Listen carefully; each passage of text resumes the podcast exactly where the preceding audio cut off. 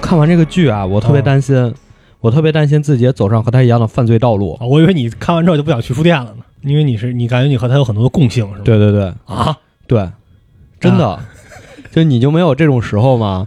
就是你就想偷窥他人隐私的时候，但是我觉得没有那么强烈吧，对，他就很有点儿无所顾忌。对，所以其实看这个剧看完之后，也是阻止了我的犯罪道路，因为就知道以后会发展成什么样了。你你知道你自己不是主角对，就？自我抑制了，啊你知道吧？就是我们当时住那个宿舍的时候，有时候我就会趴那个门眼儿往外看，就啊，是看、大学的时候，对，就看走廊里到底都发生了什么事件。哎那你就不怕突然有一个眼睛在看着你吗？太恐怖了，太恐怖了！我们我们要不别聊这个。今天介绍的是一部美剧啊，叫《安魂书店》啊，不是叫右吗？啊，对，它叫 You，但是台版翻译好像叫安眠书店还是安魂书店呀、啊我总觉得是安魂书店，因为死人了。啊，对对对，因为右感觉这个名字就是你嘛，对好像就是是不是重名率太高了对，就不好搜，知道吧？你搜的时候搜 You，发现搜出来都不是这个片儿啊？对对对，肯还有或者你要搜你就搜着，反正跟这个肯定没关系，对，就更不知道搜是什么了。太啊大众了这个名字。对，这个剧呢，其实是根据同名小说改编的。嗯然后我们以为它也是个，也不是单元剧，我们以为它就是每一季是独立的，嗯，但后来发现它确实独立，但是每一季之间也有连贯性。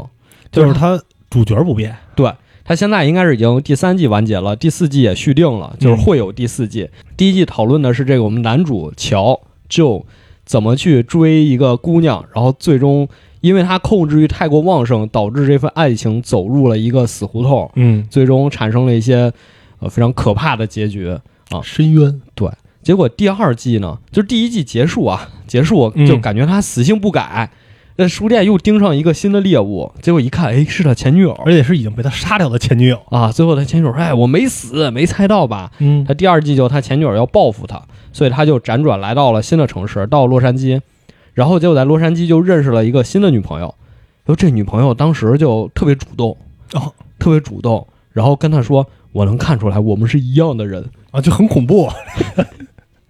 对，很恐怖，因为乔在第一季里为了爱情，以爱情之名动手杀了好多人。然后第二季他新女朋友跟他说：“我们是一样的人。”啊，然后第二季就开始，他这个新女友为了他，因为爱他，所以也动手杀了很多的人，啊，就相当于是反转了。反转了。啊反转了啊！第一季最后是他把自己的女朋友关到地下室里那个书店的嗯，那个玻璃柜里，那玻璃柜老关人，对那就不是用装书的，那就是装人的。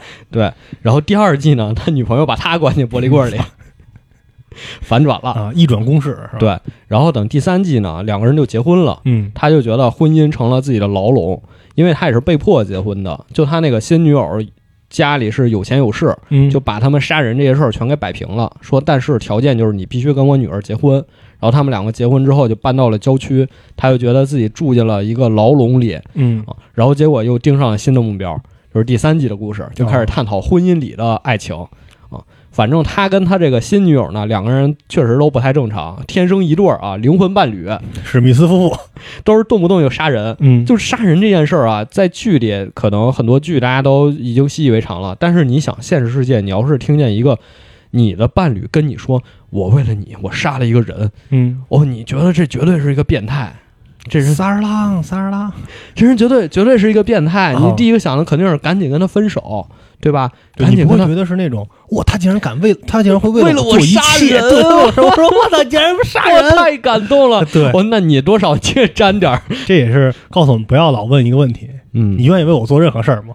是这个男主就是这样的一个人。对第一集的时候，我们都以为这个是讲的是在当前社交网络这么盛行的情况下，又注意个人隐私的一个故事。嗯因为第一集的时候，男主通过女主给他提供的这些信息，查到了他平时是一个什么样的人，他甚至都没有提供什么信息，就知道你的名字。他都没有刻意去查。啊，对我只需要在网上一搜，搜到你的 Facebook 什么的，对 Ins 这种，然后我就看你的照片，我就知道你的定位，然后你的社交圈子是什么，我一点一点的就把你这个人基本就摸透了，已经。对，而且他说，你看看你这些所有的社交网络都没有设仅三天可见，说明你希望别人看见你，啊，对，你希望曝光在大众之下，你希望出名儿。嗯，啊。他确实全都摸透了。咱确实也是这样一个人。啊！而且摸透之后，就趁女主不在家的时候，偷偷潜入她家。啊，马小军。啊，还偷人家内裤，啊。还藏到那个淋浴淋浴喷头底下。啊，那段那段看的还挺惊险是吧？他是一个大心脏，他真的是一个，他是一个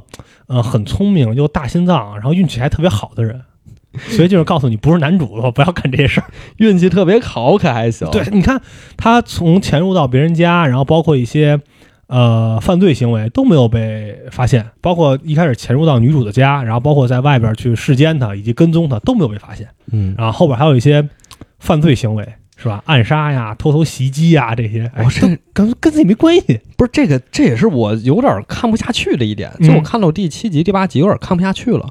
我说我天哪，你这干死这么多人，你就一点儿都不会受到惩罚吗？这不是一个刑侦剧，这要是一个刑侦剧，肯定抓起来，都是以他为圆心的这些人死的。但就是没有逻辑，你知道吧？就是觉得啊，你又杀了你的前女友，又杀了你前女友的这个炮友，你又杀了你现女友的前男友，嗯你又杀了你现女友的好闺蜜。哦，你这就跟你一点关系都没有吗？对哎，没有任何人查他都。而且你还把关键的带有 DNA 的证据落在了人家家里，你这 什么情况大？心脏嘛，所以说他是一个大心脏，真敢，什么都敢。就这个有点接受不了。但是嗯看到最后结局，感觉还是挺意料之内的。嗯因为其实最后两局也有一个小的反转，他这个女朋友也来查他了，嗯，也就是来查他以前都犯过什么事儿啊？也是一查一个准儿对，啊，就你别、啊你别光弄人家，人家弄你也你你弄一准儿他他也没有想隐藏啊。这不得不说啊，女女女生的这种侦查能力是吧？知道一个微博号就能把你所有事儿都给你扒出来。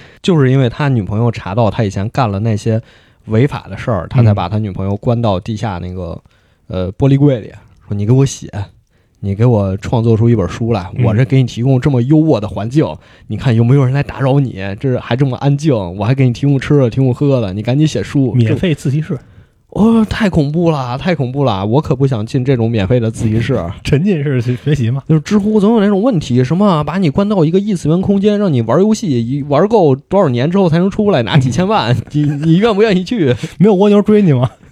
对我说，你先把蜗牛那钱给我结了。就你感觉就是那个玩游戏可能都有点对不起拿这个钱是吧。啊，我们刚才也聊这么多呀，可能没有看过这个剧的，觉得有点一头雾水。嗯、我们决定还是呃从头捋一下这部剧。嗯，先说故事很简单是吧？对故故事，其实刚才已经说了，就是一个呃书店的老板，他应该算是书店老板吧？嗯，算是。书店老板乔啊、他有一天偶遇了一位女生，这个女生叫贝克嗯啊，贝克，贝克是一个名牌大学的毕业生，还没毕业哈，在读研究生吧？他毕业那是他研究生，哦他本科是毕业于布朗大学，哦，就他现在是在纽约大学吗？不是？对对对都是好大学。都是好大学。这布朗大学我还特意查了一下，嗯因为我确实对美国学校知道的不是很多啊。说这个学校是录取率最低的学校之一，就全美常春藤那种。就是那种精英化教育，所以他其实能进到这个大学，说明至少他之前是学习是很努力的，嗯，就有点类似于我们那种小镇做题家考到清华北大那种感觉，我觉得是。嗯就我为什么用这个词来类比他呢？嗯就其实还是因为他身边的那些朋友和他明显不是一个阶级的。哦对，他身边有几个好朋友，第一个好朋友叫林啊，是一个东亚裔的女性，嗯感觉她也是个富二代，但没有具体说她现在在做什么。呃，他反正就是衣食无忧，你就能看出来，对，她肯定是衣食无忧的一个人。然后她好像是在这些闺蜜里边出现的频率比较低的，对，对啊，就是通过那个乔去观察社交媒体，就是得知她是一个富二代。对。然后还有一位叫安妮卡，嗯。安妮卡是一个金发大胸妹，啊，网红。对网红。啊，啊，所以也是收入比较多的。还能探店。对，带货。探。探店后逼多，嗯。对。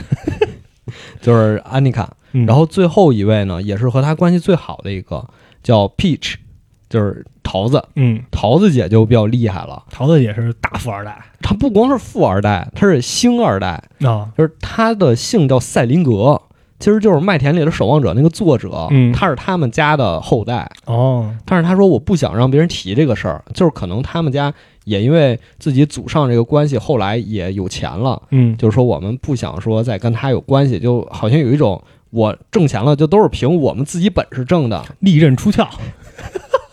我都是白手起家啊，我也是白手，这你是个屁 就给人一这么一种感觉。啊！那其实也是富二代啊。然后他们经常开那种同学会，就都是我们布朗大学同学会。嗯然后每个人穿的都很光鲜，然后你看在这同学会里，那个女主贝克就显得格格不入，好像就跟他们呃聊不到一起去那种但是她感觉。最漂亮，Peach 让我有一种卡戴珊的感觉，啊，她的那个长相啊，我不太不太喜欢那种。男主乔有一天在书店里偶遇了这个女主，嗯，他其实是学文学的啊，然后正好在书店俩人见面就聊起来了。聊起来之后呢，女主也觉得这个乔不错，所以就嗯给了他自己联系方式。结果乔这个偷窥欲就上来了。而且但是他俩在书店偶遇的时候，有大量乔的心理独白，对对对这段特别精彩。对，不是这这是一开始，就这个剧一开始就是以乔的心理独白开始对，你你是谁？你为什么穿成这样？嗯，你比如手上戴着手环，你想让人注意到你啊？等等。你没有穿内衣，你是不是在勾引我？对对对，然后他他冲我笑了什么的，他还，然后两个人还借机搭讪，用观察别人的方式，对吧搭搭了搭话，就你能感觉到乔的那个内心就有点像福尔摩斯那种感觉，对，他特别能观察一些细节，然后去推理但我想到另一个词来形容他，啊，普信男。哦，就是他他冲我笑了，他是不是对我有意思？哎，对对对，他他就看了我一眼，哎，你看他发票上给我写名了，他喜欢我。但是乔长得挺帅的，对他长得有一种那个那个那个福尔摩斯里边那个那个那个反派叫什么来着？啊，嗯莫里亚蒂，莫里亚蒂就就那种感觉有点有点有点有点小坏，然后啊，发际线挺，高的啊，对有点挺有点小帅那种感觉。是啊。然后两个人就认识了，嗯认识之后呢，乔就开始通过社交网络，包括在网上搜索，搜索这个 Beck，就得知了他的各种信息，嗯家庭地址什么的，然后他就开始了各种偷窥。就我觉得这个地方一开始看觉得很惊悚，但是看到后来发现这个不够惊悚，啊，发现后面还有更多更恐怖的细节这个都是他犯罪的前奏。前奏，或者是他的这个工具。我不知道你有没有这种体会，嗯就是当你喜欢上一个女生之后，你也开始频繁的看她的这个朋友圈儿，就那种比较公开的社交媒体，像微博这些是吧？对。但一般大家都不会告诉你我微博是多少。但是如果说，如果说你发现了，你发现哦哎，这个微博原来是他，你又开始每天都盯着看，你感觉这个新了什么？比微信的朋友圈能获取到的信息量更大？就是你从微博你能看到他的哦更多的社交圈子去了哪个超话？对，而且陌生人社交你能看到谁在他底下评论了。你朋友圈咱俩如果没有共同好友，你看不到我评论了。哦，你对是这个意思然？后你可以看到，比如他跟谁好，然后他跟谁，哎，他俩好像还认识，你就能就很大的一个网就散开了。哦，所以大家一般现在不都是朋友圈、微博不一样吗？哦，原来这这样啊，对，微那个朋友圈天天 emo，微博天天骂人。啊，合适合适，这符合平台调性。嗯啊然后他就开始获得更多这个女主的信息，然后包括我们说的偷偷潜到女主家里，嗯因为他查到女主家住哪儿，而且发现他就是在街边儿，街边儿的底层挺大的，我觉得那个房子，啊，对，而且他还不拉窗帘儿。他就没窗帘儿。哦，是吗？我我我我看他还特意留意了一下，他那屋就没有窗帘儿，就很奇怪，你知道吗？就不能理解，就动物园的动物一个女性住在一楼，临着街，还是独身的不安窗帘啊，不装窗帘，哦，我觉得站路边就能看见你们。就怪不得男主说原来他在勾引我，怪不得他这么想当然也可能是为了剧情需要吧，啊、但是就很很奇怪。但是他那个房子确实是不错是吧？啊，那外边那大飘窗是吧？那那个，哎呀，很很很很棒。然后，男主就趁女主不在家，就偷偷潜进去了。他潜进去的方式也非常聪明啊，他说叫个水管工啊，说哦不是煤气燃气啊，，煤气说这燃气我们那燃气漏了，来查一下，人家直接就撬锁进来了，对，他进来了。就你能从这些细节感觉到他就是特聪明、特别鬼的一个人。通过这种侵入女主生活的方式，包括打开她的电脑，登录了他的，就我也不知道他怎么弄到的他电脑密码，嗯可能他就没设密码吧，啊，好像是没设密码啊。就进去了。嗯因为他说，如果你跟我在一起，我一定要让你电脑非常安全，让别人都啊，对他一直在假设这些，对就对尤其是在啊他之前世间这个这个贝克的时候，一直就说，哎，如果咱俩在一起了以后怎么样，我一定会怎么怎么怎么样，对非常主观啊。然后就打开电脑，就发现就开始在那儿看贝克的自拍，嗯然后各种就是那种不会往网上发的自拍，然后看他的聊天记录。对看聊天记录，然后就那几个闺蜜嘛，刚才说了，她跟三个闺蜜，时代姐妹花、嗯纽约姐妹花啊，有一群是吧？啊，啊，然后发现这个贝克其实在群里已经跟自己好姐妹说了，说我在书店碰上一个男的，我觉得他挺好的，跟我谈论文学。哎呀，这个年代还有人能跟我啊谈论文学，绝对是真爱啊！然后乔就说啊，原来他确实给了他一针强心剂。对对对，不是我自恋啊，不对对对，我我没理解错，他就是看，他就是在勾引啊我。，没理解错啊。嗯然后之后就制造各种偶遇，其实就是乔在一直跟踪贝克，嗯就是一直跟踪他到酒吧，看他在台上念诗出丑，然后又看他喝醉了，跟着他到地铁站，看着他在地铁站摔下去了，然后赶紧把他拽上来，就假装是偶遇，实际都是他策划好的。嗯，就是反正我就一直跟着你，我就想看看你的生活是什么样的嘛。对，然后还看见她男朋友，也不知道男朋友还是前男友，好像已经分了。那个时候就和那个不知道啊，不知道贝克的私人关系真太乱啊，。对他他私人关系真的很乱。然后嗯前男友就来了，说：“哎呀，这上次是我我嗯对不起，这个承认错误，咱俩嗯重归于好。然后两个人就来来一发啊，来一发 来一发啊！就反正各种各种细节让乔认为贝克肯定是喜欢我，嗯但是呢，他现在的生活很糟糕，所以我也喜欢他，我必须出面来拯救他的生活。我帮他剔除生活中的杂质。这个就太可怕了。嗯我觉得真的是这个片儿，其实想表达就是我们在亲密关系中的这种控制欲啊。我觉得人或多或少都有，嗯，你有吗？一些吧，我不是那种就是特别强的那种，但是我会，其实我比较有信任感，对我不会说手机给我看看啊，或者说是嗯跟谁聊天呢，我完全不会问。然后包括呃之前，比如说呃。他可能接触到的一些人啊什么，有时候我能听出来，哎，可能哪个男孩对他是有好感，我我能我能听出来，我对我们男的不傻，我资深，我们都是资深的什么剧本杀、狼人杀玩家，好吧？听你说话，我们都能听出来。但是呢，我我不会去挑明来说这个事儿，嗯就说，哎，你这个呃什么，你可能需要注意。因为我觉得，首先呢，他可能自己也能意识到，嗯而且如果就是他觉得。呃，这个事儿可能超出我范畴了，超出我的控制范畴，他可能会主，他肯定会主动来跟我说，啊、我再去给他一些建议。如果我主动的去很冒失的出现像一个精神非常敏感的人一样，也不太好。也会摧毁你们俩之间的这种信任。对信任，包括就是和大家的这种这种关系，因为我觉得，嗯嗯，就我相信他能自己处理好，处理不好自然会来找我。对，所以我不会去这种去世间呀、去翻呀等等这些，就完全不会干。对，我觉得你刚才说的特别在点上。嗯，就这部剧里的两个人，不光是男主和女主乔和贝克，包括他们身边的人，其实都活在一种互不信任的亲密关系之中。但是确实不值得信任，有些人。不是，但这个就很可怕。嗯就是我觉得这不信任分为两方面，一方面是对方的表现没有让你得到信任，足够的安全感。对；嗯另一方面是你自己不信任自己，嗯嗯对吧？我觉得乔这一点比较明显。就我觉得他有一个特征，嗯就是在整部剧里表现的淋漓尽致。我认为你是什么样，那你就是什么样。他不会说我听听别人的评价，大家对他是怎么看的。嗯他非常相信自己的判断。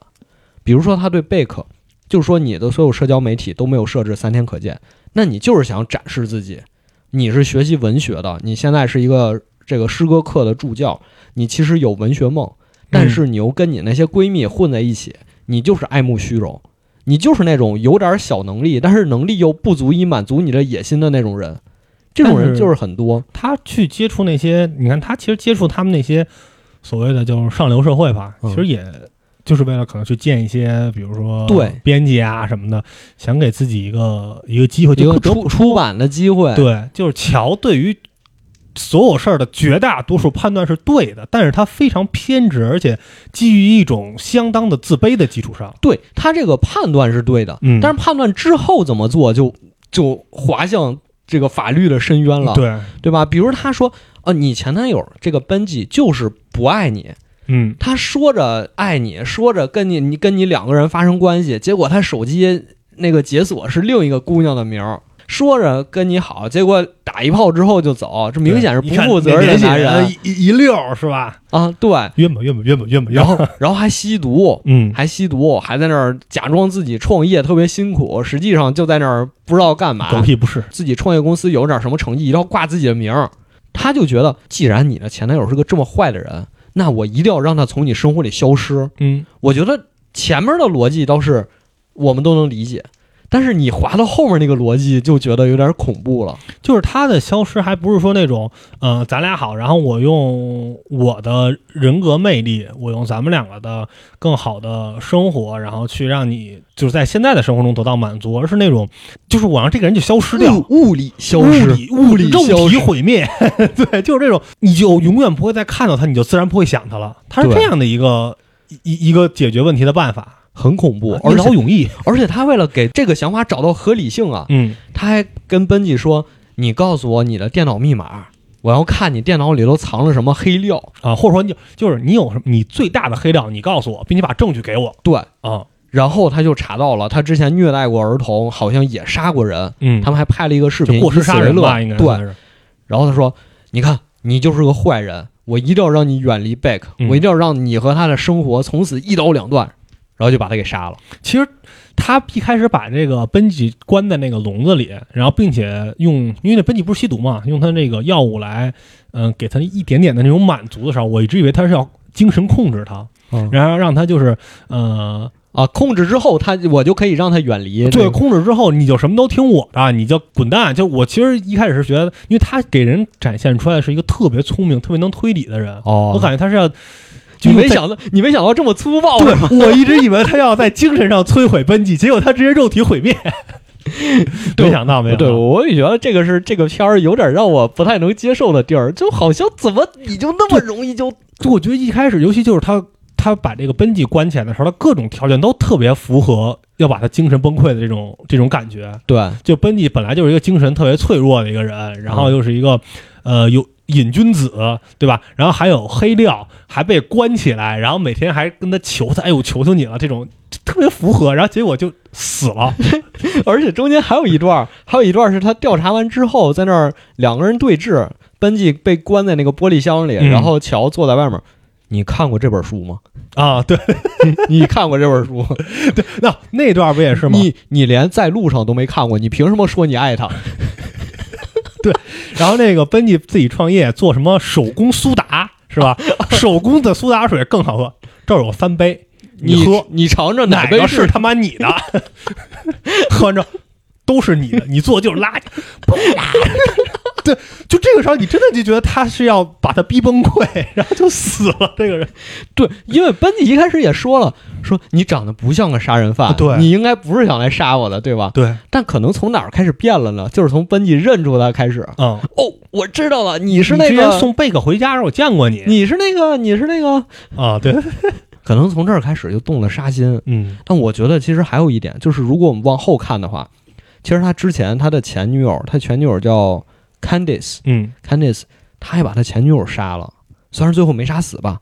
这挺奇怪的啊，他这个前女友是一个乐队的主唱，嗯，是主唱吧？应该是主唱呃，反正就是玩乐队的，啊，玩乐队的。然后结果跟经纪人搞上了，搞上之后他就去找那个男的，就找那个男说怎么回事啊？嗯那男的说，我也不知道。说他一直跟我说是单身，对他，他跟我说他单身，我也不知道你。说啊，说那个不是不好意思啊，兄弟，节节那个节节哀，说这个这女的不值得什么？对，男人帮助男人，别跟他生气啊，说我不是有意的，我真不是要绿你。啊，本来好像已经谈开了，结果嗯最后又转念一想，不行，不能这么饶了他激情杀人啊，就啪一推就给他推下去了。啊，从楼下就这是第一次杀人是吧？对应该啊，就直接摔死了。但是我觉得这也很奇怪，就这次就毫无准备激情杀人，然后结果也没有受到惩罚，对，啊没人知道他杀的，当然有可能感觉他好像喝醉了，从楼上掉下去了，也说得通。嗯，但是就是没有被警察也盘问，没有就是什么事儿什么，都没有，对，好像一切都没发生过当一个爽片看吧。啊。对对对对，然后后来也把这个 Candice 给给杀了。嗯啊，但这个也是我觉得就是最不合理的一个地儿，就是你看啊，他后来杀完奔吉之后是毁尸灭迹，对对吧？都拖到小树林里，拖到小树里火化了。那 Candice 他不可能杀了就杀了，而且他的那个，根据他后来蒙太蒙太奇的那个犯罪地点，就在他们家，就他租的那个公寓里，不符合他以往的做事风格呀。这个事儿就，呃所以我说他其实可能没有那么心思缜密，就是他就是被自己这种控制欲冲昏头脑，嗯，就是你们竟然能背着我干出这种事儿，不行，我要对你们下手。你头脑一热，我就要去干这个事儿。是，但是具体到这个事儿发生了，他只能通过聪明的小脑瓜儿再想出一个解决方案。他没有详细的规划。你看奔尼死了之后，他一开始也没想好怎么处理这个尸啊，体？烂着，啊，是烂了好几天了都。对包括他把奔尼其实关到那个，呃，哦对关关到那，进去他就说：“我操，怎么办呀？”他也没想好我要怎么办，我杀了他还是怎么？办对对，所以我觉得这个剧其实也反映了一点，就是如果说对于剧里面的乔来说，他动过手杀过人，嗯，杀人这件事儿在他这儿已经成为他解决问题的一个选项对我觉得这太可怕了。C 杀人，啊，杀人。包括他后面杀那个 Peach 也是嗯，小桃，那个桃子姐，我觉得其实跟他是旗鼓相当的对手，两个人。桃子姐一眼能看穿的那种感觉，对，但是没有证据。不是就两个人都知道对方是怎么回事儿，嗯，但是呢，就是不知道该怎么对付对手其实我觉得他们都在装大度，啊。对吧？就是装大度，然后让贝克觉得应该是信任自己。他们其实恨不得都想把对方弄死，但是他们一定要哦没事儿的什么那种。对，所以你看，就桃子姐在这儿就吃亏了，因为嗯她没杀过人，杀人在这儿不是一个可选项，嗯这被排除了。人他是那什么呀？人家就是有身份证的人啊。家里还趁着别墅啊，，对，那都不是别墅，我感觉那好像就那种小城堡，那整个就是一个。你想啊，你们家来一人，然后能四四处屋子里边躲藏，就没人知道他在这儿。嗯，反正 Peach 也算是那种占有欲极强，又不好明说，你就感觉他是一个对我，我觉得他 Peach 和 Joe 两个人分别对应了应该是现实世界中不同的关系。嗯呃，乔可能对应的是情侣关系，就情侣之间的这种控制欲旺盛会达到顶峰，会成为一个什么样的人？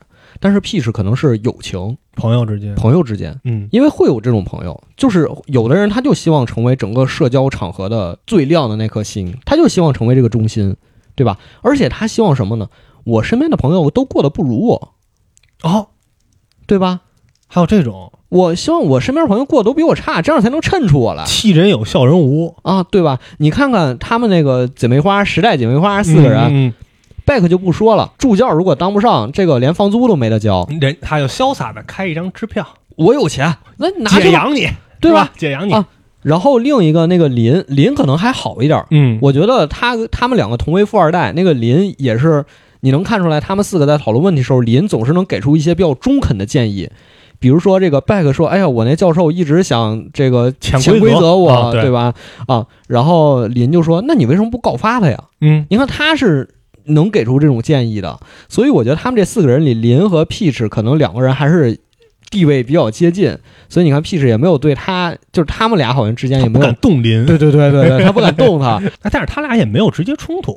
那个林是其实挺亚洲的，你看林不是那种出风头，是林林是经常帮他解决问题，对，对吧？然后大胸妹就不是那种网红那种，那个哎，你抢我风头啊，会有这种行为对，就是你看他说，哎，我有二十多万粉丝，我给你们嗯书店做个宣传，啊？然后结果宣传的时候，那个只有翻他的照片，翻到一张那个 Peach 的黑照，就是整容之前的照片。嗯我说，哎，你看你为什么把这个照片发出去啊？啊，这个照片我觉得你俩都倍儿好，这多有意思呀倍儿好看还发出去，然后那个网红妹没经住这诱惑就发出去了，胸大无脑，发出去之后被 Peach 看见了，就找人一堆水军抹黑他。而且给他发了一个就早期的黑料嘛，就是有一些种族歧视的啊言论，对对对对对而且就是喝醉喝醉喝多了有一些种族歧视言论，然后发出来，大家都在骂他。对，说别以为只有你手里有我黑料，嗯我手里你的黑料也多的是。啊对但就别跟我玩这个，就我我攥着你呢，这这对吧？所以我觉得就是对应那种人，就是他希望我身边所有的人都不如我，嗯，我能控制你们所有人。虽然我们是朋友，但是我希望我能控制住你们哎所有的人。但是他有那种就是。哦，我不知道你有没有觉得，就比如说你可能之前上学的时候，有一个你的好兄弟跟你玩的特别特别好，嗯然后呢，你觉得可能你毕业了，比如你初中上一个特别好的朋友啊，你你们毕业了，然后你感觉哎好像没有那么好的时候，有没有一种焦虑感？有吧？有也时候也有这种焦虑。就你看到他发朋友圈，好像哦，他有完全有新的圈子了什么的，然后想之前可能俩人真的天天在一块儿吊着，现在这种，我觉得也有这种，就 Peach 对贝克也有这种情绪在里边儿。因为其实你要说你处在一段，因为贝克其实一直没有一个稳定的情侣关系。，对，他如果处和宙处在一个稳定的情侣关系的话，那肯定两个人会同居啊，大部分的时间是他们两个人在一起对的。，P 时就觉得是你把他从我身边夺走的，哎，对，就是吃醋了，对，对吧？同性和异性都会吃醋的。怎么怎么说到这个话题了？怎么说啊？没事，嗯就接着接着说 Peach 呗。刚才你说了，就是两个人又得装作表面上那种无所谓，嗯毕竟我们是情侣，我们是好朋友，哦我尊重你的朋友啊是吧？对那个我尊重你男朋友表面上装作无所谓，但实际上咬牙切齿。啊。这贝克一不太就，我他妈看着你呢，就是你丫干的，你怎么知道是我干的？哎，你有证据吗？还是桥上头啊，嗯，就开始知道这个 P 是有慢跑的习惯，就开始跟着他后面跑。一开始跟不上，对对对，跟不上还请教他，哎你怎么能跑那么长时间啊？你听歌就行，找找个电台，找个电台听。找个电台。然后乔后来就逐渐能跟上了，跟上之后，在一个公园的角落里，就是中央公园，那门洞对中央公园那门洞，好像我记得好多影视剧都在那杀人，啊，叭叭叭跑过去追，拿个石头，啪一板砖给给那屁事搂倒了，嗯，他就就又是一，其实这又是一个没有任何预谋罪，对没，有任何预谋，他就是追着追着就感觉就不行，我我就不行，我今儿就就要弄他，真的是他没有任何准备，没有任何后续的打算，对，就就抄一板砖就给拍了，而且他还不是说，呃，我今儿就逮着我没人地儿，我想弄死你我一定要弄死你，没有，对他拍完之后就走，他以为 Peach 就死了，他就走了，然后听上消息说哦 Peach 没死，住医院，他我操没死，就也不补枪。这时候才思考以后该怎么办。啊，对啊，啊。不知道他有脑子还是没脑子，对，就包括最后在那个别墅里也是、嗯。啊，别墅里最后所有人都走了，结果乔暴露了嘛，乔跟 Peach 就面对面，嗯。两个人就对峙，结果突然之间，Peach 就看见乔说：“哎，你手腕上你怎么戴着这个 Beck 前男友的手表啊？而且就是你怎么有一块这么贵的表啊？对你就是一个书店经理，你怎么能带得起多少钱？八万八万美元，你怎么？带得起这么贵的表？”之后就慌了，嗯，乔就慌了，乔这时候才想说：“不行，他好像要知道点什么事儿，嗯，我得杀他灭口。”就完全所有东西都是临时起意，但是他突然就之间，就潜入到那个别墅里。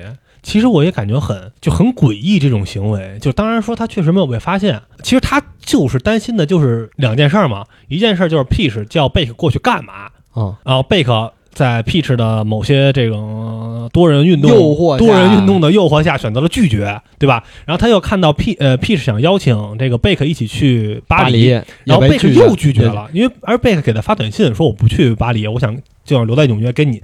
其实我倒觉得到这个时候应该心满意足的离开了。对对对，就这，我觉得这样，就是你趁着他们都睡觉了或者干嘛，您就走吧，对吧？你赶紧回家，然后俩人发短信不完了吗？哎，不行，就得在这白天在那儿等着，还得目送着贝克打上车，然后才被发现。胆子真的大呀！我一是胆子大，第二真的是就是那种他必须得确定才行。我一定要亲眼看见，百分之百确定，哪怕就像你说的，我在家里突然收到短信说我不去巴黎了，嗯，我都不能接受。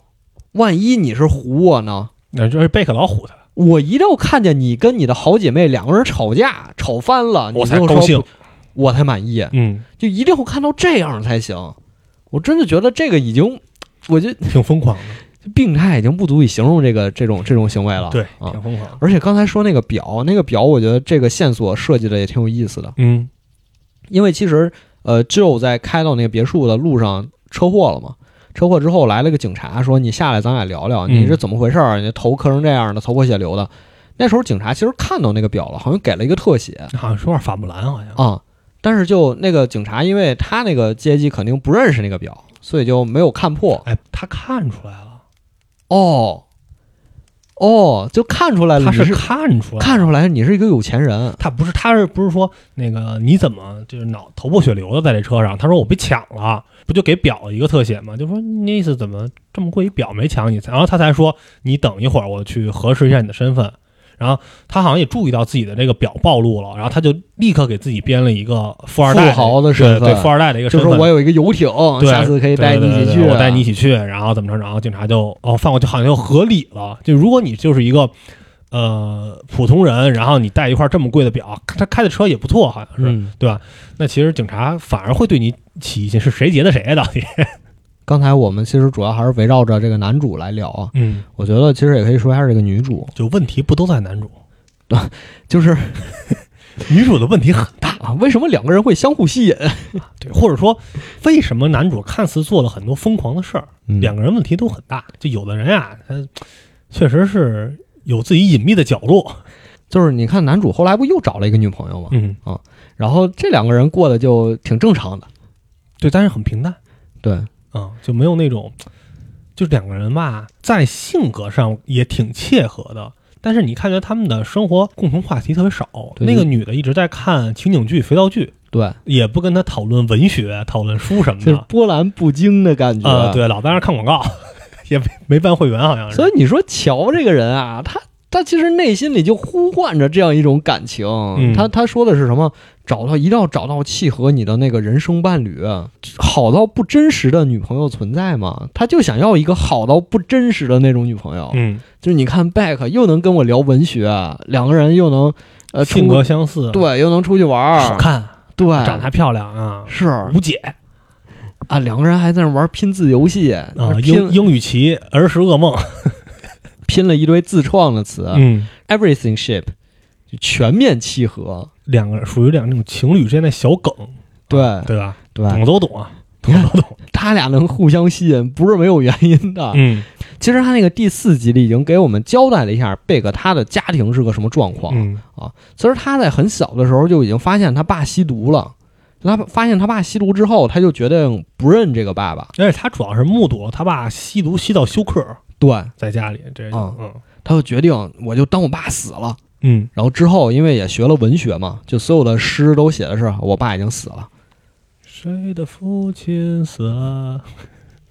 那他就默认这件事儿。但其实他爸没死，啊，对，他爸后来也没复吸，嗯然后就找了一个找了一个后妈，就是这个新家庭过得也挺好的，还定期给贝克汇钱，说：“哎呀，你这个姑娘你上大学了没钱是吧？我给给爸给你学费。五百美”元，就这种嗯啊、其实对他挺好的，但是他就一直心里过不去这个坎儿。我觉得这集就是特别体现出女主心里那种矛盾。嗯父亲就是她的父亲，在她这儿是一个双重身份，就一方面是父亲应该对女儿关照有加，嗯，另一方面他知道父亲是一个瘾君子。对，或者他就是他觉得就是他爸又没有家庭责任感，在之前对吧？因为呃，他好像说很小的时候家里还可以，然后后来就是他爸吸毒，然后也不管他跟他妈。什么这种，而且，呃，后来呢，相当于就是不吸了之后，又跟这个女的当地是一个什么，类似于一个啊，一个博主，呃，反正也挺有名的一个人，就好像是一个母爱博主，对，然后就这么一个人好了。贝克和这个他后妈吵架的时候还说，他他后妈说你也没有家庭责任感，你就嗯把你爸当提款机，每个月从他那儿拿钱。然后贝克就说你也你也不怎么地你也别说我啊，你把我爸当什么了？你把他当成博客素材了，流量密码，对我是怎么感化他的，让他成为一个好人，然后才立你的人设。反正就是就就反正一家人都这样。啊，对，啊，就贝克其实在这个家庭里，他就一直渴望得到这种正常的关爱，但是他又嗯得不到。所以贝克出生在这种家庭里，他自然就希望有一个人能像他理想中的父亲那样，就是嗯又有家庭责任感，对自己又好，又能帮助自己。哎其实这个很常见，不同的人的择偶标准啊，想要一个什么样的情感生活都是不一样。有人就是说，有的女孩就是我就想找一儿子。啊，不是那个意思的找儿子啊，就是我就想当一个妈妈的角色，什么事儿就我照顾他。嗯、有的就是说，我想找一个类似于爸爸或者那种就什么大叔那种非常受欢迎嘛，因为他可以把他照顾的很好，他的呃思想很成熟，然后可以在生活中啊给各种各样的帮助或者是建议，这种就是也很正常。就其实都是自己成长过程中缺失的一部分。呃，对，或者说是你想在一个感情关系中扮演的角色是什么样的？对，所以他就希望通过亲密关系进行弥补。嗯你反过来说，对于男主乔也是一样的。我们说说他的小时候的成长经历。他其实小的时候，他爸他妈也一直在吵架。嗯，然后呢，他爸也有外遇，他妈气不过，就也去找外遇，哦，找外遇还带着他。带着他之后，他就替他妈圆谎，就说妈带我去了动物园儿，我们去逛街去了，没有这些事儿啊。后来之后，以为自己要跟母亲两个人开始一段非常幸福的母子生活了，但是结果他妈又找了一个新的丈夫，嗯，而且找完新的丈夫，转头就把就就把乔给送进孤儿院了哦，也也不是什么好人，反正啊，对，啊，也不是什么好人这，其实一一之前带着他什么那种，其实并不是说为了关照他什么的啊，是对，一方面可能是为了圆谎，一方面为了气气他爸对。啊啊，然后乔因为长得又瘦又小嘛，在孤儿院里也经常被欺负、嗯啊。他被欺负时就说：“哎呀，我妈要是在就好了。”所以他其实也是很希望得到别人的关照的。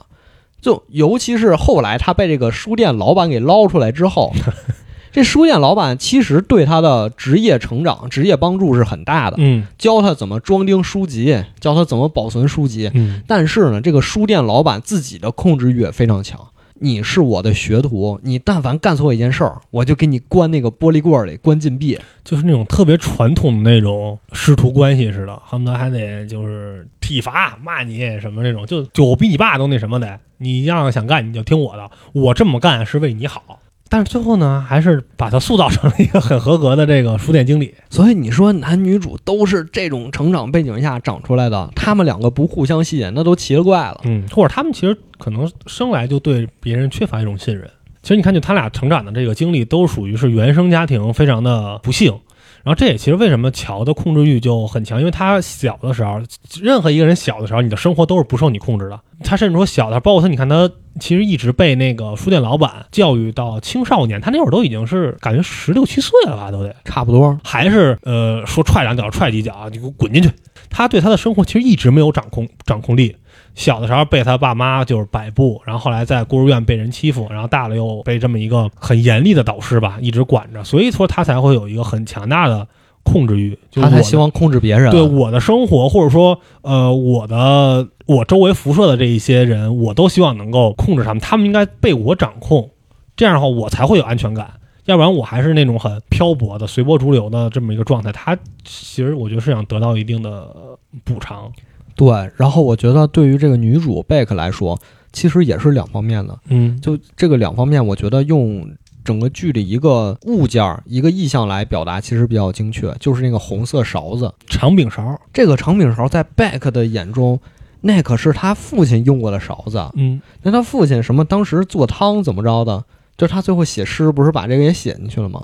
就是在他眼里，那个其实是关爱的一种体现，小的时候难得的一些快乐的回忆，家庭温馨场景啊，对对对，对，那个在他眼里是这样，嗯，但是在他前男友班吉眼中，那个可不是，那是情趣用品。啊，对，其实你看贝克的生活也是分成这两种部分，一方面呢，他是希望凭借自己的才华能一展拳脚、出人头地，嗯包括和这个男友的亲密关系也可以顺顺利利啊，这是一方面。但另一方面呢，你感觉她的生活又很堕落。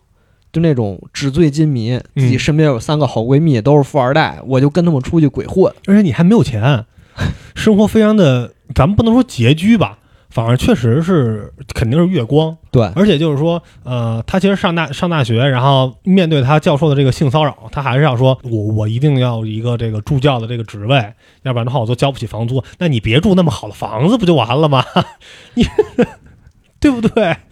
还想要这种生活，然后包括你看，为什么最后两个人在一起，他跟乔在一起之后，乔还是一直在呃没有获得信任，其实就是他一直在约呀，啊，对，他一直在跟别人约。一开始跟他爸聊天儿，哦，那看着都跟约炮似的嗯，啊。他他爸跟他爸还讲 Captain 他爸衣服买好了吗？啊，然后那买好了一链接，一看是一个类似于维密是吧？对对对那么一个那么一个，但后来发现是我操后来发现是 cosplay，啊，对，也挺逗的。反正、嗯不是还有一个人叫 Fox 狐狸啊，Fox 就是那个心理医生哦，是吗？，Fox 就是心理医生，那他们有一集路边抓的那个是谁啊？那就是心理医那是生。心理医生。他就是他不是直接回那个书店拿枪去了吗？就直接去心理医生那把他给蹲了，哦，就说你手机拿过来，然后解锁，一看贝克贝克贝克贝克，操，那就是心理医生，所以他才转过头来去跟他说说那个是跟是不是跟那个心理医生有一腿？哦，那个 Fox 就是心理医生的那个完了，我脸我脸盲，我没我没看出来。那是那那就是化名，他说我有老婆有孩子什么的，嗯，就是你看贝克一直在干这些事儿，好像就不值得信任吗？有些人。就是他有点欲求不满那种感觉。啊，我一开始跟我媳妇一块儿看的，看到前两集，我说你看这个贝克有性瘾，因为我听到就是奔记的一些描述，我一我还真是觉得就是贝克在这些方面，呃，就可能会有一些，比方说疾病啊或者是什么这种，然后导致后边的有一些矛盾。他后来发现不是。不是，他好像只是希望能够不停的去或者不间断的去延续亲密关系。啊，他其实有很多的暗示，暗示，就比如那个绿色的靠枕对对对啊，对吧？他有很多那种直接顺手就把它拿走了其实你换到第二季和第三季，然后乔就开始频繁出轨，啊。但是也不是频繁出轨吧，他也是一直心目中那种完美的爱情，我要追寻完美的爱情。他印象中完美是什么？首先你得懂文学，对吧嗯？然后第三季一开始，自己站在自己家别墅，看见邻居那个院子有个妹子在那儿在那儿晒暖儿，晒暖儿。戴个帽子，然后看着书，说：“嗨哎，这个不错。”眼睛就亮了，看什么书呢？眼睛亮了。然后俩人还聊天儿，而那个妹子好像对他也有也有意思，然后去那个小镇图书馆里还给他留纸条，借五六本书，嗯，然后剩下都拿走，就有一本专门留给乔。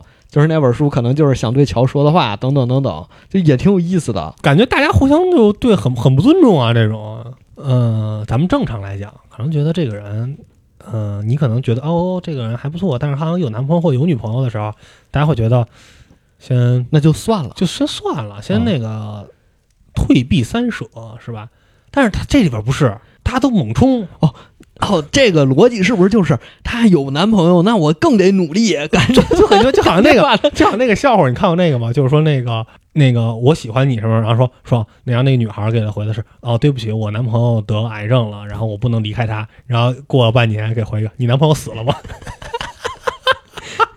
就说句很老生常谈的话，一个巴掌拍不响，苍蝇不叮无缝的蛋，老想卖个破绽，不知道想干嘛。这帮人，对，我觉得咱们可以聊聊心理医生那段儿。我觉得嗯心理医生那段儿镜头感还挺好的。他那段好像就跟前面不是一人拍的，就有电影感。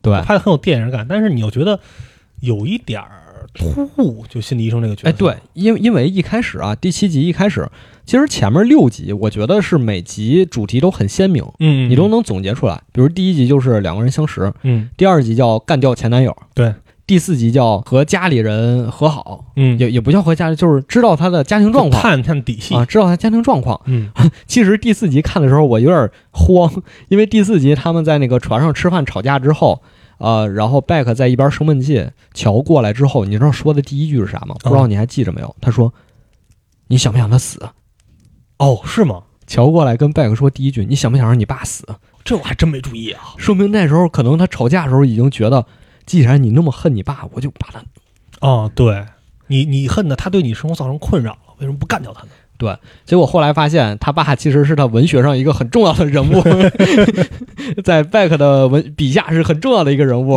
不能让他死，还是挺好的啊。最后这事儿就过去了。然后第五集跟第六集就是怎么弄死他的好闺蜜嗯啊，第七集就到了心理医生的戏份。那个心理医生，主要这俩人去看心理医生吧，也都不说实话啊，贝克好像说的还算是实话啊。贝克好像啊，贝克没有用化名对吧？啊，对，啊，毕竟他跟两个人也发生关系了嘛。嗯，但是这个乔就没说实话啊，留了一手，说我叫我叫什么？我叫保保罗我叫保罗啊，我他就用全是男的的名，我前前男友还不是前女友，我前男友叫罗纳尔多 反正挺滑稽的。啊，就让我想起来，当时我们老师跟我们说，前段时间啊，有个同学找我，他说，老师，我有一个好朋友，他最近有点问题，无中生有是吧？或者经典就是我有一朋友的朋友，其实就是自己。对，但是更逗的是，我们老师给他的回复，嗯，我们老师说：“你回去告诉你的朋友啊，配合的演戏。啊对，不不能说穿，这不能说穿。啊对，这个心理医生这段其实挺有意思的，嗯因为其实一开始啊，乔就怀疑这个心理医生有问题，嗯，他那手里就攥着那个一个小刀还是什么，对，应该就是一个刀，一攮子 但是攥着，啊。然后结果咨询完了之后，回头看心理医生的他电脑，其实想直接就杀他，他当时想在楼道里直接就杀，后来想想算了，说这没证据，不能直接杀人我先找找证据啊。对，啊，结果把人门锁撬开了，进去打开电脑，发现哦，好像是挺正常的心理咨询就。他听了和贝克的那个录音嘛，嗯，而且贝克还说到，就是说和他觉得和乔的关系是怎么怎么样，其实还是挺挺正面的，好像。对，他并没有说是他对我造成很多的困扰啊什么那些，看似完全没有问题啊，对说得特好，这是个好心理医生，饶、啊饶你一命，哦是我错怪他了，对不起。是我错怪啊。嗯然后转头就走了。就我觉得他跟心理医生这个点，就是他一开始想对心理医生动手嗯这件事儿，要和后面剧情连起来看，就是还是他的掌控欲这件事儿。其实那个时候他已经跟贝克就是名义上分手了。嗯嗯啊，名义上分手了。他不是拿了贝克一个手机，其实能一直看见你发的任何消息吗？嗯，他那个分手之后，立刻拿个锤子把那手机给砸我不了。看了，我不看了，啊我不看了。就是表面上说着不看了，实际他心里还是想看，嗯他心里比之前甚至更想看，想看到他都要找心理医生去看贝克到底跟你聊了什么。而且他其实一开始就是还是说他就是他觉得怎么样就是怎么样，他就主观臆断，就是他跟你俩有事儿你俩有有有一腿，我就想杀你，后来想想还是算了。对，包括包括他不是把那个贝克手机砸了，但是还自己用手机去搜贝克的社交账号。嗯，一开始搜的时候发现没有什么异常，还能看见，嗯还能看，见挺好，还发照片啊啊，他过得不错，自己心里很满意出。书了，嗯，突然有一天发现都清空了，啥也看不着了，对，然后慌了，他一下就慌了不，行了，就哦完了，什么都看不着了，监控不了你了。还是我觉得他还就是他跟贝克的这个分手还是很很不情不愿的。其实那会儿对，他并没有就是表面上那么装，还是在装大度。我理解你，我懂，然后那种就是，嗯、怎么说呢？就好像很在很多的亲密关系里面都是这样嘛，就是两个人分手，然后又和好，分手又和好，就你周围有朋友纠缠不清啊，对，我们分手了，那傻逼我再也不跟他好了啊！过两天哎，看俩人发一自拍，哎，这 我有一个朋友，他的大你有一个朋友，我这我真的是一个朋友，真的是一个朋友啊！我靠，真的一个朋友，就是大几那会儿的一个女朋友，两个人分完手之后呢，还非常难看，知道吧？就是那种特不体面。哎特别不体面那种。哎，前两天和好了，哦，前两天和好，中间隔了好几年，然后前两天和好了，惊了，当时你知道，就两个人在分手之后又都经历了啊，其几任啊，啊几任，然后两个人又突然突然就和好了，你就感觉我操，那你没问问为什么呀？我不我不问，我不问，不问，因为因为这个事儿就是这样，就是在之前两个人来来回回拉扯的时候，已经消耗了我们太多的精力了，哦我已经没有任何兴趣在关关心这件事儿。那那我们回到这剧里，嗯，你说他们两个和好，是不是也就一部分是因为乔的这个欲望还是没有得到满足？就他觉得我既然之前你我都已经手拿把攥了，嗯我都已经明明白白的能控制住你的身边的人，该有威胁的都已经被我干掉了，嗯结果你还跟我分手，他是不是有一点这个这方面担心？结果后来分手之后，两个人发现这部分担忧又不见了，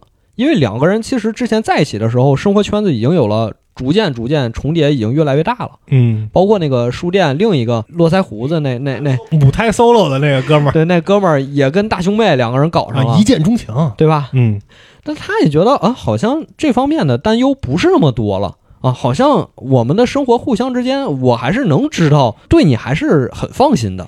我觉得还是有感情的，嗯，还是互相喜欢对方。就是他俩的分手不是那种分手，他俩的关系其实已经，我觉得啊，他们两个挺灵魂伴侣的。其实你没看后来戳穿他就是出轨之后，两个人还能够和好如初，就已经 反我不理解啊，反正我是反正你不接受，我肯我我肯定不接接受我肯定不接受。就我可能不是那种就把从楼上推下去那种，但我也肯定不能说是那个我们来那个一笑泯恩仇，不可能，不可能，我绝对不接受这种事儿。但是他们两个好像都 OK，两个人好像在后来就已经是在一起把所有阻挡他们两个在一起的事儿全都剔除出去。所以你觉得他其实就是乔还是爱着贝克的，就一直还是肯定的。哦他我就说他之前说分手假大度嘛，哪怕是哪怕是最后把你关起来，嗯，你你看那段戏，那你怎么评价最后一集？我觉得很幼稚。就是乔他把像这个奔吉，然后包括最后的这个那叫谁来着？呃，Bake 关进去的时候，他都是一种幼稚的激情犯罪。这个事儿现在马上要超出我的控制范围了，怎么办？怎么办？我先把他关起来，啊，尝试把他控制住。但是这不解决问题，就所有的你你关起来的人，最后的走向都是你把他杀了。就是他对人的这种控制，或者他又没有达到，就我像之前说的，我预想中的那种，就可以思维控制他，可以洗脑他。他最后关贝克的时候，他感觉自己达到这个程度了，就是贝克已经被他洗脑了，然后贝克已经完全按照他说的去做了，去写了一篇一本小说。那是啊，那你不想想，不按你说的做，他活不了啊，对呀，就是他就这个很幼稚，他的这解决问题的这个这个方式，就是他想通过这种，就可能他在他小的时候。被解决问题的方式来解决现在当下的问题，但是当下你面对的都是非常健全的、有自己能力的成年人，你用这种方式是不能解决任何问题的。他最后还跟贝克坦白，嗯。坦白局，但是他坦白局，他也要拿出证据。我杀奔吉，对，你看，你看他杀过人，他杀过人，他不是什么好人，啊对。所以我把他给杀了，而且他吸毒什么的，他这种男人配不上你，我把他杀掉，我这是为了你好。为了你好。然后我杀屁事，你看他存你裸照，啊，对。什么意思？他想跟你在一起，啊，什么意思？对你，你，你，你拒绝了他，他还这样，他对你这个，图谋不轨，对他有占有欲，而且他不是说到他和谁和林还是和那个大熊妹聊天，他不是说起来就是，呃，Peach 一直把贝克当成自己的一个小狗、小宠物对对对来看待，其实这个也挺小跟班儿，挺病态的。他说完这个话之后，其实我留意的去观察一下 Peach 和他说的一些话，确实是这样的。他们去在那个就是两个人在一块儿的时候，不是在别墅里啊，B B 什么 Peach Peach 给他吃那个春药啊，不是不是不是不是那个蜂糖华夫饼，啊，给他吃那个。然后呢，因为 Peach 是那种啊，就是看瑜伽又节食、保持身材的那种。然后贝克就问他说：“那个，哎，你怎么吃上这些东西了？你不是健身什么的？”然后 Peach 说：“你甭管，说来这是你的。”他说了一句 “eat it up”，就是那种很强硬的，而且是那种指令。咱们一般跟跟宠物才说：“哎，先别吃啊，OK，开始吃吧。”他直接把盘子 eat it up，就是就指令的语言，我我才会留意到他说的很多的一些话都是，而且你明显感觉到就是，比如他邀请他去巴黎，根本没有过问过他的意见，哎，对，而且邀请他在别墅进行多人运动的时候，当贝克就是拒绝的时候，其实你看到 Peach 的反应是很不满，很剧烈、很不满，就是你怎么能违背我的？对你忤逆的不孝子，就就恨不得就有这种感觉。就所以他的控制欲其实也是很很病态的。咱刚才不说了吗？就是他们两个在争这个对贝克嘛，棋逢对手啊，棋逢对手。然后这坦白说，你看这都是我杀的，但是我都明明白白告诉你为什么我要把他们干掉。啊，我有理由。然后贝克那哪能听啊？我那就像一开始说的，谁听见自己男朋友为了自己杀人都觉得这是个 这是个变态。我觉得其实这一点就用剧里的台词儿，我我觉得能完美的概括他的这个心情。嗯，通过不光彩手段得到的东西，总有一天会担心失去。你投入的越多，你就越担心。就他们从来就没有相信过这份爱情可以走下去，就一直觉得这份爱情危机四伏。也可能咱们开了上帝视角，但是他们在就那一段，就是在两个人和重新和好之后，你感觉就是特别好。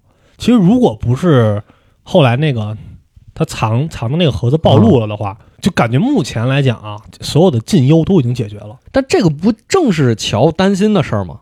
嗯他不就是因为之前干过那些犯罪的事情，他才担心说我们之间会出现问题吗？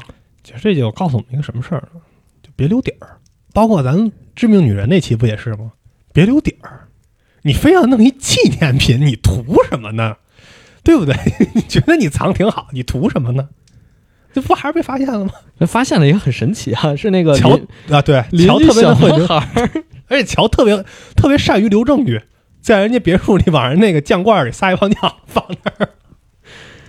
哎，其实说的那个小男孩儿，我觉得就是他邻居这段剧情也挺值得聊的。一个支线，就简单说一下，就是其实邻居这个小孩和他的处境非常非常像，嗯，就和他小和他小的时候非常像，所以他才一直想帮这个小孩儿。嗯而且还有一点，我觉得，呃，我想说的是，就是乔在外在看来，我们忽略掉上帝视角看到的这些事儿啊，嗯，我们从这个剧里某一个人的视角来看，他可能真的是一个很好的人，啊对，对吧？甚至说以他的这个呃店员同事的这个视角来看也不错呀。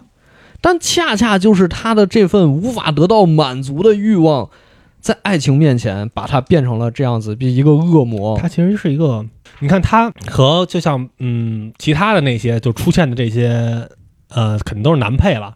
来看，他其实是一个很自卑的人。他面对你的时候，他只敢去跟踪、去暗暗访，是吧？但你看，当贝克去参加一些宴会啊，或者是见一些朋友什么的，大家就是很大方的呃出现啊，来怎么着就是寒暄呀或者什么。但是你看乔那种感觉就是非常社恐，他会去躲你的目光，然后很多内心戏，就这种感觉。而且他也是他对这种感情的不自信所所导致的嘛。其实是他对自己的不自信，嗯，进而导致他对这个一切都产生了怀疑。确实是还还是那句话，都有问题。而且这个剧之所以台版翻译成《安魂书店》，嗯就是因为它里面好多文学梗。乔在给那个小孩儿拿书的时候，给他拿了一本《弗兰肯斯坦》，嗯说这本书这个呃弗兰肯斯坦啊，又酷又吓人，但是呢，它不是一个真正的怪物。我觉得其实他也是在说自己，嗯，他老想想用书来教育这个小孩儿，是吧？对，想报仇，哎，可以看《基督山基督山伯伯爵，爵》，然后把书摔过来，什么狗屁东西，等了告诉你二十年，，君子报仇，十年不晚。啊哎，最后你要学会跟自己敌人共处。哎，说完之后就把屁事给杀了，当一套背着一套，说谁不会啊呀？挺逗的。我嗯我一开始还真的在想，他既然台版翻译成了《安魂书店》，他第二部、第三部怎么拍呀？后来发现其实跟书还真都挺有关系的。嗯第二季就是虽然搬家了，但是想重操旧业，就在自己家又弄了一堆那个机械，然后在自己哦租了一个车库，车库里做了一个那个玻璃箱子。就我也不知道为什么一定要做一个玻璃箱子，而且那个玻璃箱子一定还得有一个能这个递食物的一个地儿，有什么你不是放书的吗？对，然后第三部也是，第三部也是这个是呃，最后在这个小镇上找到一个图书馆，然后他可能也不会干别的。你你想，他从小也没上过学，其实其实是没有上过学，没有接受过呃系统的教育，然后呃就从小就是在书店里长大，他所有的知识啊什么这些都是通过，当然看书多肯定是有帮助，但你说他有什么其他的专业技能，可能真的没有。跟踪，挺专业的，我 但是一眼被认出来了就。挺专业的啊。第二第二季里还干死一个俄国间谍呢，哦，是吗？俄国黑手党。零零七，然后呃，最后啊，最后说一下这部剧推不推荐吧？嗯我我觉得没那么推荐吧。你觉得有很多不合理之处是吧？我我我觉得大家看前两集，就看第一集，看完第一季的第一集，你就大概知道这是个什么样的风格了。哎，但是我看完第一季第一集，反而引起了我的兴趣。但是越越往后啊，因为我还没看到二三季，越往后我觉得就是，呃，不合理。对他交代尤其就是他就是去灭口的这种这种行为的时候，其实，呃，咱们之前聊过一个也是很多杀人的，就是致命女人嘛。但那个里边呢，看似就是挺喜剧的，有时候对一些事儿的处理，但人好歹处理了，对他至少给你圆了。对他好歹圆了，他这个就很，就他只有他只把奔吉处理了，而且还差点被人发现给烧了，烧了还把牙带回家了，然后再后来杀那个对门那个男的，就直接在后花园就就就就捅死了，然后怎么处理的没说啊，把贝克也做掉了，怎么处理的没被发现也没说，嗯，前女友也所谓的没杀了有直接说啊，没对，之后还复。活了，他这个标签是什么？悬疑、恐怖、爱情，嗯，不是正经悬疑，也不是正经爱情也不是正经恐怖，啊，这也哪有恐怖啊，也不恐怖啊。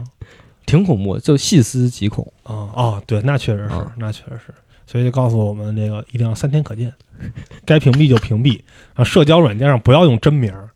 我有一个朋友，就是他的微信什么的就都是真名儿，就经常在那儿跟人评论。然后之前有一次在我们在一个游戏群里，他和一个人就是喷起来了，就是人家直接点他名骂他，让他非常破防。不要用真名儿，不要用真名儿，一搜就搜上你了，都不合适。对，然后这一期其实时间没那么长啊，主要我们主要 真的啊真的，你我前两期我都剪吐了，他妈两个多小时。